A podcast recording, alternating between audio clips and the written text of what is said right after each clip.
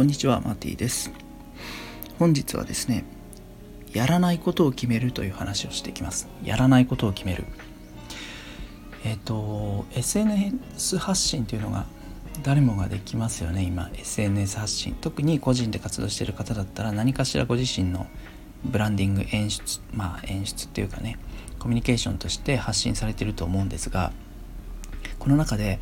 あのすごく感じたことがですね何をしてないか。もっと言うと誰と関わってないかってことが非常に一つの信頼信用になってくるんじゃないかなということをね感じたので喋ろうと思いました。誰と関わっていないかが一つの信用になる。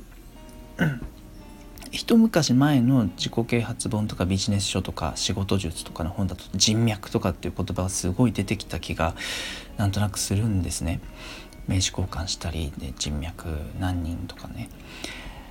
ところがあの本当に今思うのは誰と関わってないかが一つの信用になる。あんまりねこういう言い方はしたくはないんだけど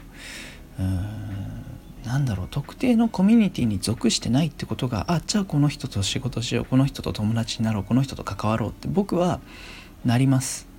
あこういうグループと関わってる人だったらこの人ちょっと嫌だなって僕はちょっとなっちゃいますね。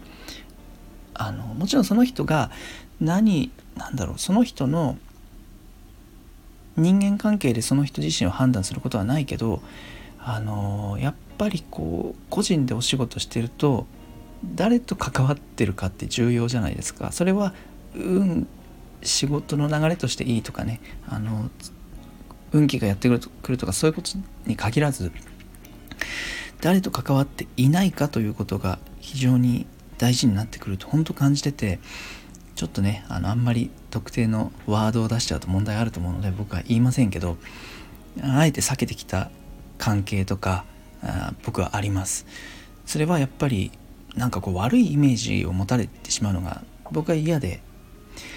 うん、SNS とかね Facebook とか誰とつながってるか誰と一緒に写真写ってるかなんていうのは一瞬でこうバレちゃうっていうか見えちゃうじゃないですか。そうするとあマティはこういうこともしてんのかなマティはこういう人たちと関わってんのかなって思われちゃうのはやっぱりね20代前半とかこれはすごく嫌だな損だなと思ってうんやり方は良くなかったと思うんですけどブチブチ人間関係をあの、まあ、特に SNS とかで切ってきたことがありますけどでも今もうあれから何年も経つけど良かったんじゃないかなってすごく思います。なので何をやってるかってことは大事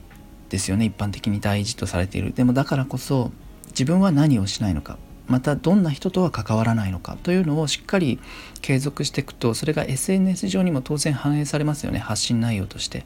意識してこういう情報は出さないようにしよう。こういう写真を隠そうということではなくてそもそも生き方としてやってないことがある関わってない人間関係があるというのが SNS にダイレクトに出てきますからそれがあの一つの信用になるというふうに感じたという話でした。